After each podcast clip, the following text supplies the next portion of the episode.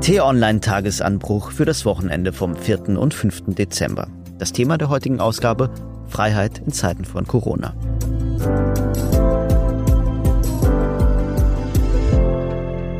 Herzlich willkommen, liebe Hörerinnen und Hörer, zu einer neuen Ausgabe des Wochenendtagesanbruchs. Heute mit einem etwas abstrakten Thema, nämlich was bedeutet Freiheit in Zeiten der Pandemie. Mein Name ist Sebastian Speth, ich bin politischer Reporter im Hauptstadtbüro von T-Online. Als Diskutant wie immer dabei mein Boss, Chefredakteur Florian Harms. Dazu haben wir heute eine ganz besondere Gästin, sozusagen eine Freiheitsexpertin, Franziska Brandmann, Bundesvorsitzende der FDP-Jugendorganisation Junge Liberale. Hallo ihr beiden. Hallo und vielen Dank für die Einladung. Hallo und herzlich willkommen. Franziska, äh, du und ich, wir kennen uns von Twitter. Vielleicht beginne ich jetzt mal mit einer öffentlichen Bekenntnis, dass ich deine Meinungsbeiträge dort sehr schätze. Genauso wie deine übrigens, Florian. Ja, genau. Und ich kann auch mal ein bisschen auf Markus Lanz machen und sagen, dass ich dich für eine der exzellentesten äh, Jungpolitikerinnen dieses Landes halte. Aber für alle Hörerinnen und Hörer, die dich nicht kennen, magst du uns eine ganz kurze Einführung geben, wer du bist. Ja, äh, sehr gerne. Vielen Dank äh, für die Blumen. Das ist man ja gar nicht gewohnt, äh, so hier vorgestellt zu werden. Ich heiße Franziska Brandmann, ich bin 27 Jahre alt und ich wurde vor ganz wenigen Wochen zur neuen Bundesvorsitzenden der Jungen Liberalen gewählt. Wie du eben schon gesagt hast, ist das die Jugendorganisation der FDP. Aber wir sind natürlich nicht nur die Jugendorganisation der FDP, sondern grundsätzlich auch einfach eine Jugendorganisation, die sich der politischen Bestimmung der Freiheit verbunden fühlt und eben auch zu einem gewissen Grad unabhängig von der FDP ist. Wir sind über 14.000 junge Menschen, die sich für politische Freiheit in Deutschland einsetzen.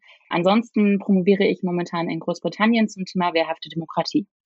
Und lass es noch ganz kurz für unsere Zuhörenden klären, Florian Franziska, ihr beide kennt euch bisher noch nicht. Wir kennen uns bisher nicht, aber wir haben gerade beschlossen, dass wir uns jetzt auch einfach duzen, oder? Wir machen das einfach so. Sehr genau. schön, so wie es hier in diesem Podcast an der Tagesordnung ist, sozusagen. Genau, ich habe mir äh, zum Einstieg eine mh, mm, schöne Frage für euch beide zurechtgelegt, nämlich die Frage, wo hört Freiheit auf und wo beginnt Pflicht? Habt ihr beide da eine persönliche Definition? Ja, man sagt ja so schön, die persönliche Freiheit endet dort, wo die Freiheit des anderen anfängt. Und ich glaube, ähm, das ist grundsätzlich erstmal ein ganz guter Rahmen, den man geben kann. Ich glaube, dass Freiheit grundsätzlich sehr oft in Deutschland, das finde ich sehr schade, mit Egoismus ähm, gleichgesetzt wird. Und das eine hat meiner Meinung nach nichts mit dem anderen zu tun. Deshalb ist für mich Freiheit immer auch verknüpft mit Verantwortung. Ähm, und äh, somit ist Freiheit auf keinen Fall äh, grenzenlos. Aber natürlich ein sehr, sehr hohes Gut, das es auch zu schützen gilt.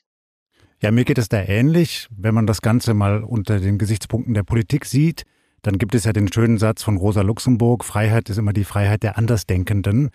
Und das kann man ja auch noch ein bisschen ausweiten, der Andersfühlenden, der anders Organisierten. Und daraus wird dann eben eine Freiheit des Kollektivs. Und die auch mit zu berücksichtigen, ist, glaube ich, die Aufgabe gegenwärtig. Und auf die Jetztzeit bezogen muss man in Krisen wie der Corona-Pandemie Freiheit neu definieren. Muss man vielleicht sagen, dass das Recht des Einzelnen einen geringeren Wert hat als der Solidargedanke? Also da würde ich widersprechen. Ich glaube nicht, dass man Freiheit neu definieren muss. Ich glaube, dass man Freiheit verstehen muss, weil Freiheit ja nie immer nur die Freiheit der einen Person alleine war, sondern Freiheit ist, haben wir ja gerade in der Definition so ein bisschen herausgearbeitet, oder in der Grenze von Freiheit auch die Freiheit der anderen. Und deshalb glaube ich, ist es notwendig, dass wir darüber diskutieren, über wessen Freiheit reden wir eigentlich. Und jetzt ganz konkret zum Beispiel in der Corona-Pandemie ist das eben nicht nur die Freiheit der Ungeimpften, sondern auch die Freiheit der Geimpften. Und deshalb ist es, glaube ich, grundsätzlich wichtig, dass wir nicht Freiheit irgendwie neu definieren, sondern dass wir uns nochmal verinnerlichen, auch als Gesellschaft ganz konkret, dass die Freiheit von allen berücksichtigt werden muss und eben in unserem Freiheitsverständnis auch verankert sein muss. Ich glaube auch, dass Freiheit nicht statisch ist. Natürlich gibt es bestimmte Freiheiten, Freiheit vor Schmerz, vor Zwang etc. Aber in einer dynamischen Welt entwickelt sich eben auch Freiheit weiter. Und wenn man mit einer Krise wie jetzt der Pandemie konfrontiert ist, muss man eben neu ausloten und durch eine gesellschaftliche Debatte herausfinden, was Freiheit denn dann bedeutet. Vielleicht darf ich das mal kurz vorwegnehmen. Ich habe aus deinem Statement, Franziska, raushören können, dass es so etwas wie Freiheitsabstufungen gibt. Also, dass Geimpfte eine größere Freiheit in diesen Zeiten haben sollten als Ungeimpfte. Also eine Abstufung von Freiheit würde ich nicht sagen. Im Gegenteil sogar. Ich würde sogar sagen, nein, die Freiheit aller muss berücksichtigt werden und zwar zu gleichem Maße.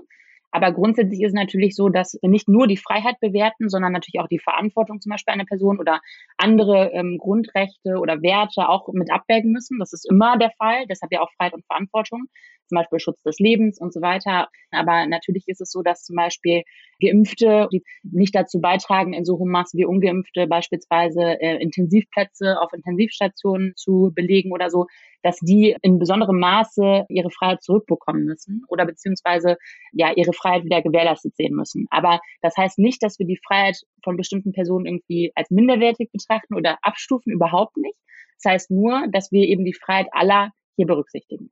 Dann lasst uns zu was Konkretem kommen. In dieser Woche, genau gesagt am Dienstag, hat das Bundesverfassungsgericht, also das oberste Gericht in Deutschland, erstmals in einem Hauptverfahren entschieden, ob die Maßnahmen der im April verhängten Bundesnotbremse, deren Wiedereinführung jetzt ja einige Politiker vor allem aus Unionsreihen fordern, gerechtfertigt waren. Und es hat den Beschluss getroffen, ja, sie waren rechtens. Florian, welche Bedeutung hat dieser Beschluss für uns alle in unserer jetzigen Situation, in der wir in Deutschland die bislang drastischste Corona-Welle erleben? Es hat eine sehr große Bedeutung, und zwar nicht nur für die politisch Handelnden, sondern auch für jeden einzelnen Bürger, jede Bürgerin. Und zwar auch deshalb, weil es in dieser schwierigen Zeit gegenwärtig ja auch an erkennbaren Autoritäten fehlt. Also viele Menschen in Deutschland haben in den vergangenen Monaten den Eindruck gewonnen, dass die politisch Handelnden überfordert sind oder sich sehr schwer tun, die richtigen Antworten schnell auf diese Krise zu geben. Und in dieser Situation kommt jetzt eben das höchste deutsche Gericht und hat eine ziemlich klare Kante gesetzt und klar gesagt, was geht und was nicht geht. Und das ist eine enorme Bedeutung für die gesamte Gesellschaft. Und die Wirkungen in der Politik waren ja auch wirklich deutlich zu spüren. Also man hat schon den Eindruck, jetzt sind viele von denen, die vielleicht vorher auch noch nicht richtig ihre Position gefunden hatten, doch klar auf einem Weg und sagen eben, okay, wenn das Gericht das so entscheidet, dann können wir und müssen wir jetzt eben auch drastisch handeln und zum Beispiel jetzt eben neue Beschränkungen erlassen. Möglicherweise eine dumme Frage, aber die Autorität, von der du gerade gesprochen hast, die beruht im Fall des Bundesverfassungsgerichts? Die beruht auf der Gewaltenteilung. Mhm. Und darauf, dass eben in Deutschland die Justiz wirklich unabhängig ist, anders als in vielen anderen Ländern. Und die beruht auf Expertise und nicht wie im Falle unserer Volksvertreter darauf, dass sie äh, gewählt sind, die, die Vertreterinnen auf und Vertreter. Auf Expertise und natürlich schon auch auf dem Prozess, wie so ein Gericht ernannt wird, wie die Richter ernannt werden. Aber auch dadurch, dass die Richter eben diese Autorität zugesprochen bekommen und dass Politiker sich nicht erdreisten, dann zu sagen, ja, das Gericht hat das komplett falsch beurteilt und ich werde das nicht akzeptieren. Wir haben ja gesehen, auch äh, Franziska, ähm, FDP-Politiker Marco Buschmann, selbst wenn sie vorher eine andere Haltung vertreten haben, haben sich nach dem Gerichtsurteil vor die Kameras gestellt und eben gesagt, ich akzeptiere das, wir akzeptieren das natürlich. Für die Beschwerdeführer kann ich erklären, dass wir uns natürlich insbesondere mit Blick auf die Ausgangssperren ein anderes Ergebnis gewünscht hätten. Klar ist für uns aber auch eins, die Freien Demokraten sind Grundrechts-, Verfassungs- und Rechtsstaatspartei. Und im Rechtsstaat gilt, dass ein Streit um Rechtsfragen vor Gerichten ausgetragen und dort entschieden wird. Und wenn das höchste deutsche Gericht eine Entscheidung getroffen hat, dann respektieren wir diese Entscheidung selbstverständlich. Das ist für uns völlig klar. Franziska übersetzt heißt das, was unser designierter Bundesjustizminister Marco Buschmann, dein Parteikollege, gesagt hat. Natürlich kann man allgemeine Ausgangssperren weiterhin für falsch halten, aber man kann nicht mehr die Auffassung vertreten, sie seien unrechtmäßig, so wie es die FDP-Fraktion und viele andere Klägerinnen und Kläger in Deutschland getan haben. Hat sich die FDP, was ihre Auffassung angeht, geirrt?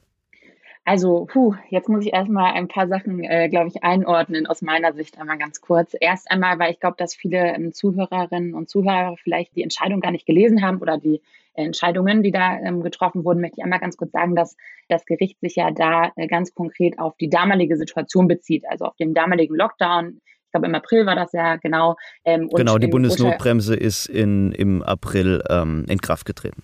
Genau, und da wird auch mehrfach zum Beispiel ganz konkret darauf hingewiesen, dass das Gericht das basierend auf den damals aktuellen Impffortschritt zum Beispiel auch macht.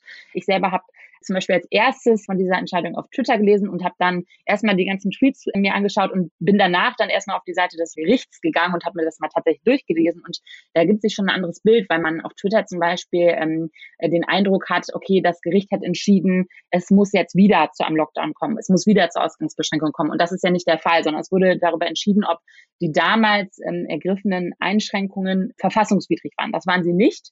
Das bedeutet aber ja nicht, dass sie jetzt politisch geboten sind heute. Das ist, glaube ich, strikt voneinander zu trennen. Und die FDP und auch die Jungliberalen, natürlich, selbstverständlich respektieren wir dieses Urteil. Das steht für uns völlig außer Frage. Natürlich machen wir das. Gleichzeitig ist es trotzdem weiter so, dass wir auf Verhältnismäßigkeit pochen. Und ich finde es sehr wichtig, das Gericht hat jetzt ein sehr breites quasi Entscheidungsspektrum eingeräumt für die Politik. Also es hat quasi gesagt, grundsätzlich kann die Politik sehr stark abwägen und soll viele Dinge auch berücksichtigen in der Entscheidung, beispielsweise wie stabil das Gesundheitssystem gerade aufgestellt ist. Das finde ich auch richtig.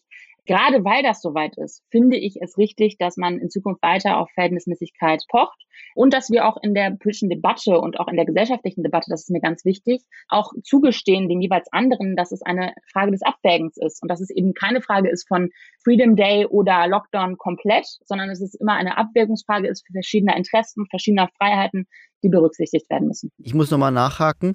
Die FDP hat ja auch auf Basis der damaligen Situation geklagt. Deshalb richte ich jetzt die Frage an Florian. Hat die FDP sich geirrt? Und dann darfst du nochmal äh, erwidern, Franziska. Na, was heißt geirrt? Die FDP hat damals eine andere Haltung vertreten und sie wollte das geklärt haben. Das ist ja auch legitim, dass man dann das höchste Gericht anruft. Aber Franziska, ich glaube, du hast recht. Juristisch, formal juristisch hat das Verfassungsgericht die damalige Situation bewertet. Zugleich geht daraus natürlich auch eine politische Reaktion hervor oder ein Signal für die Gegenwart. Und das hat man jetzt ja auch gesehen. Die politischen Parteien, nicht nur die FDP, auch die anderen, haben gewartet auf dieses Verfassungsgerichtsurteil, um anschließend dann zu bewerten, wie man jetzt weitermacht. Wäre das Urteil anders ausgefallen, wären jetzt auch die neuerlichen Beschränkungen möglicherweise anders gekommen oder zumindest in Teilen anders gekommen. Auch das muss man berücksichtigen und dessen waren sich natürlich die Verfassungsrichter auch bewusst, was sie da jetzt für ein Signal setzen in der gegenwärtigen schwierigen Lage. Mhm. Florian hat gerade äh, gesagt, das war legitim, äh, jetzt hier eine ähm, Klage anzustreben. Ich würde noch weitergehen. Ich würde sagen, das war sehr gut, dass diese Klage eingereicht wurde, weil ich glaube, dass es grundsätzlich sehr wichtig ist, dass sich Gerichte damit befassen, bei so schwerwiegenden Freiheitseinschränkungen von sehr vielen Bürgerinnen und Bürgern und bei Freiheitseinschränkungen, die pauschal erlassen wurden, finde ich sehr, sehr wichtig, dass das überprüft wurde. Klar war das auch eine Entscheidung mit politischem Ausmaß, das will ich gar nicht verneinen. Da stehen ja auch sehr viele Dinge drin, die ähm, uns ja tatsächlich auch Rückenwind geben. Also beispielsweise, wir werden bestimmt noch gleich über Schulschließungen sprechen. Da gab es ja auch ähm, beispielsweise äh, viele Kommentare, die zeigen, dass das Gericht da ähm, einen ganz hohen Wert drin sieht in dem Recht auf Bildung. Aber äh, natürlich möchte ich jetzt gar nicht äh, abtun, dass das irgendwie äh, auch großen Einfluss hatte darauf, wie wir debattieren in Zukunft. Aber gleichzeitig kann man natürlich eben auch äh, in gewissen Punkten eine andere Meinung vertreten oder eben sagen, okay, die aktuelle Lage ist heute eine andere als im April. Inzwischen haben wir viel mehr Menschen geimpft beispielsweise. Und wir haben auch andere äh, Vorkehrungen getroffen. Ich persönlich bin immer der Meinung, man muss immer schauen, was ist eigentlich das mildere Mittel. Und das steht übrigens auch äh, an vielen Punkten in dieser Entscheidung drin, dass immer berücksichtigt werden muss, haben Politikerinnen und Politiker ein milderes Mittel, um auch das Recht, was sie schützen wollen, zu schützen. Und ich bin persönlich der Meinung, äh, mit den aktuellen Testmöglichkeiten, Impfmöglichkeiten und so weiter haben wir inzwischen mildere Mittel. Und deshalb ist meiner Meinung nach, trotz dieses Urteils, das ich respektiere, ein pauschaler deutschlandweiter Lockdown meines Erachtens nicht verhältnismäßig. Ich schaue auf diese ganze Entwicklung auch nochmal aus einer anderen Perspektive. Wenn man jetzt nicht nur das Thema Corona und Umgang mit der Krise beleuchtet. Ich habe den Eindruck, dass die Krisen, denen wir gegenwärtig ausgesetzt sind, so groß sind, dass die Politik kaum noch in der Lage ist, schnell adäquate Antworten zu geben. Und sich dann zurückzieht auf die Haltung, na, das muss jetzt die Juristerei lösen. Also wenn wir mal beispielsweise denken an die Klimakrise. Da war der entscheidende Punkt, dass sich was bewegt hat, das Urteil des Bundesverfassungsgerichts, das eben insbesondere die Rechte der Jüngeren auf ein Leben in einer intakten Welt als sehr hoch gewichtet hat und damit eben auch de facto Politik gemacht hat. Ähnlich sehen wir es jetzt in der Corona-Pandemie. Wir hatten tatsächlich relativ lang ein ziemlich chaotisches Krisenmanagement. Das war erratisch. Mal war es sehr hart, dann wieder weich und man hatte als Bürger häufig den Eindruck, na, so richtig stringent ist das nicht. Und jetzt haben wir wieder ein Urteil, was mal klare Leitplanken gesetzt hat. Und da kann man sagen, okay, das ist Teil unseres Systems in diesem Staat hier, dass wir eben eine starke Justiz haben, die sich auch daran beteiligt, die richtigen Wege zu finden. Ich habe manchmal aber auch den Eindruck, dass sich die Politik da ein bisschen zu leicht macht, indem sie sich dann auf die Position zurückzieht, na, das müssen jetzt mal die roten Roben für uns lösen. Oder, Franziska, wie siehst du das? Ja, ich sehe das natürlich nicht genauso. Das wäre jetzt auch langweilig in einem Debattenpodcast, aber ich würde zum kleinen Teil zustimmen. Also ich finde in der Tat, es hat mir nicht so gefallen, das sage ich jetzt mal ganz vorsichtig, dass von vielen Politikern gesagt wurde, wir warten mal, wir warten auf das Urteil, wir warten auf das Urteil. Also das wurde ja öfter jetzt gesagt, in verschiedenen Situationen. Ich glaube, in diesem Falle jetzt hier ganz konkret kann ich es noch nachvollziehen, weil eben die Frage gerade ganz konkret im Raum steht, welche Beschränkungen müssen wir jetzt in Deutschland eventuell einführen, welche dürfen wir einführen in den nächsten Tagen und gleichzeitig eben diese Entscheidung anstand. Grundsätzlich teile ich aber die Empfindung, dass Politikerinnen und Politiker in erster Linie ihrer Verantwortung nachkommen müssen und werden dann geprüft in dieser Verhältnismäßigkeit äh, von Gerichten im Anschluss. Lass mich nochmal einordnen. Unsere neue Ampelregierung hat das Auslaufen der äh, epidemischen Notlage von nationaler Tragweite beschlossen, kann man sagen. Dafür gab es viel Kritik. Stattdessen hat sie ein neues Infektionsschutzgesetz verabschiedet, für das es auch sehr viel Kritik gab, weil sozusagen die äh, Befugungsmacht verlagert wurde vom Bund wieder zurück in die Länderparlamente und die Länderchefs sagen, uns fehlen ganz, ganz viele Werkzeuge, die notwendig sind, um stark genug gegen Corona vorzugehen. Zum Beispiel der Lockdown. Ist das, was das Bundesverfassungsgericht jetzt beschlossen hat, sozusagen die Möglichkeit für die Ampelpartner, ihre Politik zu ändern, einzuknicken, kann man sagen, und trotzdem ihr Gesicht zu bewahren? Also als politischer Beobachter würde ich sagen, ja, ganz bestimmt. Franziska mag es etwas anders sehen, aber ich hatte schon den Eindruck, da haben manche jetzt tief durchgeatmet und gesagt, na, das ist eine Chance für uns. Jetzt, wo die höchsten Richter klar gesagt haben, was geht und was nicht geht, können wir vielleicht auch ein Stück weit unsere Positionen korrigieren. Schauen wir noch mal ein bisschen zurück. Ich selbst habe, glaube ich, im Oktober geschrieben, dass ich es für richtig hielte, damals die Notlage auslaufen zu lassen. Zum damaligen Zeitpunkt war aber auch noch nicht so klar, worauf wir jetzt zusteuern. Zumindest haben viele von uns, auch wir journalistischen Beobachter, das nicht so gesehen. Vielleicht haben wir auch die Warnungen der Virologen und Epidemiologen nicht ernst genug genommen. So, das konnte man vertreten als Haltung, dass das richtig war. Als dann aber die vierte Welle wirklich richtig kam und zuschlug, da war meines Erachtens nach ziemlich schnell klar, was man tun musste. Und das hat dann eben viel zu lang gedauert im politischen Betrieb, möglicherweise eben auch, weil die Ampelparteien noch tief drin steckten in den Verhandlungen über den Koalitionsvertrag dass man schnell reagiert hat. Und das ist eigentlich die Kritik, die ja auch wir Journalistinnen und Journalisten dann platziert haben, dass wir gesagt haben, in so einer prekären Notlage muss man viel schneller reagieren. Möchtest du darauf antworten, Franziska? Oder? Ja, auf jeden Fall. also, puh, es gibt ganz viele Sachen zu sagen zu diesem Infektionsschutzgesetz, meiner Meinung nach. Ich möchte erstmal ganz kurz sagen, dass ich es grundsätzlich gut finde, dass hier die Entscheidung auch zurückverlagert wurde zu einem gewissen Teil auf die Länder und insbesondere aufs Parlament, weil wenn ich zurückdenke auf diese Ministerpräsidentenkonferenzen, äh, dieses ständige, ja, man sitzt vor dem Laptop und schaut immer wieder, äh, was wird da durchgestochen, wer macht gerade Wahlkampf mit welchen Maßnahmen. Ich fand das sehr unwürdig und ich hatte das Gefühl, dass dass das bei vielen eben den Eindruck erweckt hat, hier wird mit ihren äh, Rechten und Freiheiten Wahlkampf gemacht. Und deshalb erst einmal muss ich sagen, dass das zurückgelagert wurde in die Parlamente, ist meiner Meinung nach richtig und übrigens auch ein Vorteil dieser regionalen Differenziertheit. Also, dass konkret Bundesländer sich beschäftigen mit ihrer Situation vor Ort und nicht pauschal etwas regeln für den Bund. Ich halte das für einen großen Vorteil, denn ich glaube grundsätzlich, wenn man differenziert reagieren kann, sollte man es immer tun. Ich finde es auch richtig, wenn man sieht, okay, es kommt die Rückmeldung aus den Ländern, dass äh, bestimmte Maßnahmen eventuell fehlen, dann muss man darüber sprechen und dann muss man auch in der Lage sein und auch den Willen haben, wenn das denn der politische Wille ist, nachzuschärfen. Und ich würde da nicht sagen, dass das ein Umfallen ist oder so, sondern ich würde im Gegenteil sagen, es ist lernend. Ja, wir sind in einer Zeit, in der hätten wir, glaube ich, vor drei Jahren uns niemals gesehen. Man muss eben lernen. Ich finde Politik als lernendes System zu begreifen grundsätzlich sehr positiv und ich glaube, wenn Politikerinnen und Politiker etwas demütiger damit umgehen würden, dass sie ja auch lernen, dass sie auch Fehler machen und äh, Fehler auch wieder korrigieren, ähm, dann wäre das, glaube ich, für alle ganz gut. Das gesagt habend, bin ich weiterhin der Ansicht, dass dieses Infektionsschutzgesetz eigentlich der richtige Weg ist. Und ich glaube, dass es äh, vernünftig war und richtig, diese ähm, äh, Lage nationaler Tragweite in dieser Form abzuschaffen. Ich habe mich sehr aufgeregt über die Kritik, das wurde eben angesprochen, von vielen CDU- und CSU-Politikern. Die Union hat es ja äh, monatelang, jahrelang nicht hinbekommen, eine ordentliche Impf- und Teststrategie auf den Weg zu bringen. Und vor allem hat ja diese Zahlen äh, quasi auch ähm, mitverantwortet, muss man natürlich sagen.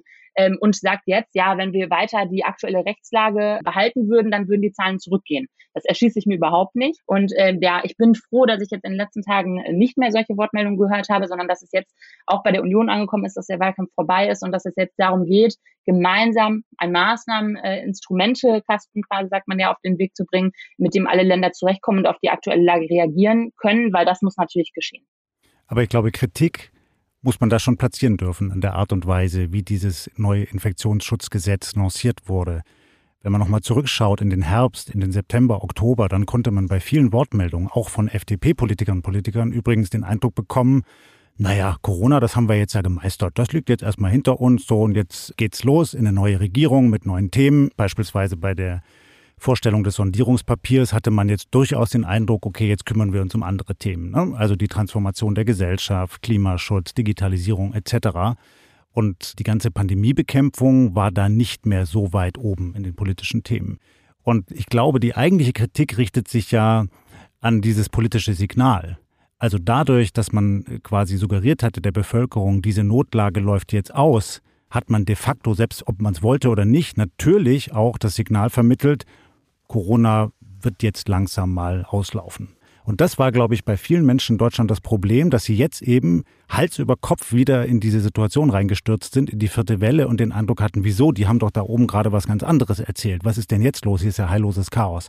Und diesen Prozess, den haben, glaube ich, viele Politiker und Politiker in allen Parteien, auch die Regierenden, nicht gut genug kommunikativ begleitet. Und das ist die eigentliche Kritik, die wir platziert haben. Das Bundesverfassungsgericht hat heute zum ersten Mal ein Recht auf Bildung anerkannt. Und es hat damit unterstrichen, dass die Belange von Schülerinnen und Schülern ausreichend in den Abwägungen des Gesetzgebers zur Pandemiebekämpfung auch Berücksichtigung finden müsse. Ja, das war nochmal Marco Buschmann. Und an dieser Stelle vielleicht mal herzlichen Dank an Moritz Beili, unseren ähm, Podcast-Produzenten hier oder Podcast-Producer, der nicht nur den Podcast schneidet, sondern auch diese ganzen schönen O-Töne immer heraussucht. Ja, Franziska, äh, ein Punkt haben wir noch nicht angesprochen, nämlich, dass aus diesem Beschluss des Bundesverfassungsgerichts eigentlich sowas wie ein neues Grundrecht entstanden ist. Nämlich das Grundrecht von Schülerinnen und Schülern auf chancengleiche Entwicklung zu eigenverantwortlichen Persönlichkeiten. Das heißt, egal wie hart uns die nächsten Corona-Wellen noch treffen werden, neue Schulschließungen kommen nach diesem Beschluss nicht mehr in Frage. Oder wie ist es zu verstehen? Also, wie das genau zu verstehen ist, da ist natürlich das Gericht im Zweifel zu fragen. Ich persönlich sehe es so, dass Schulschließungen ausgeschlossen werden müssen, in der Tat, weil ich glaube, dass wir in diesem letzten Lockdown gelernt haben, was das mit Schülerinnen und Schülern macht, wenn sie nicht mehr in die Schule gehen können. Am Anfang, da hat man ja quasi so getan, als sei ja es weiter so, dass die Schulen weiter offen blieben, nur die Schüler könnten jetzt nicht mehr physisch hingehen, sondern es wäre halt jetzt eben Distanzunterricht, aber weil quasi kein Unterricht ausfallen würde, wäre es ja ganz normaler Unterricht. Das stimmt nicht, weil wir haben jetzt inzwischen Studien, die uns vorlegen, in denen äh, wird zum Beispiel geschrieben, dass die Mehrheit der Schülerinnen und Schüler sagt, dass ein Schultag Distanzunterricht für sie zwei Stunden Lernen war. Ähm, wir haben Studien zum Thema psychische Gesundheit von Schülerinnen und Schülern. Da sehen wir, dass jedes dritte Kind im Rahmen der Pandemie jetzt psychische Auffälligkeiten zeigt. Das ist, finde ich, ein absolutes ähm, Alarmsignal. Und vor allem, und das ist für mich der wichtigste Punkt, sehen wir in den Studien dazu, zu den Konsequenzen der, des Lockdowns und der Schulschließungen, dass vor allem Schülerinnen und Schüler, Kinder also, aus sozial benachteiligten Haushalten hier ähm, ja die Leidtragenden sind, dass sie ähm, weniger Kontakt haben, weniger lernen, wahnsinnige Lernrückstände ähm, entstehen. Das muss man sich mal klar machen. Das heißt nicht, dass irgendwie, weiß ich nicht, ein paar Vokabeln nicht gelernt werden, sondern es das heißt im Zweifel, dass es Schülerinnen und Schüler gibt, die nicht schreiben lernen oder nicht lesen lernen. die äh, massiv zurückfallen vor Prüfungen. Und das ist irgendwie keine Lappalie. Und ich bin sehr, sehr froh, dass das Gericht das nochmal sehr stark betont hat. Ähm, das finde ich absolut notwendig. Ich finde es auch nicht in Ordnung, dass die Union gerade sagt, ja, man könnte ja die Ferien vorziehen. Das wird ja so äh, schön benannt. Das sind Schulschließungen. Und deshalb, ähm, ich bin der Meinung, die Schulen müssen, wenn es irgendwie möglich ist, auf jeden Fall aufbleiben. Ganz ehrlich, ich bin der Meinung, wenn es weitere Maßnahmen geben muss, dann sollten die in allen Bereichen stattfinden, aber nicht in Schulen, weil Kinder, Schülerinnen und Schüler, Studentinnen und Studenten es umschließt ja nicht nur Schulen, es umschließt auch andere Bildungseinrichtungen wie Kindertagesstätten oder Universitäten, haben sich solidarisch gezeigt jetzt in der Pandemie, haben ganz viel ausgehalten, um vulnerable Gruppen, um Ältere zu schützen. Äh, und die dürfen jetzt nicht erneut die Leidtragenden sein, sondern die müssen jetzt auch geschützt werden, genau wie die Älteren. Und losgelöst von der Pandemie, was bedeutet dieses Recht auf chancengleiche Entwicklung allgemein und welche Pflicht erwächst daraus für die Ampelkoalition?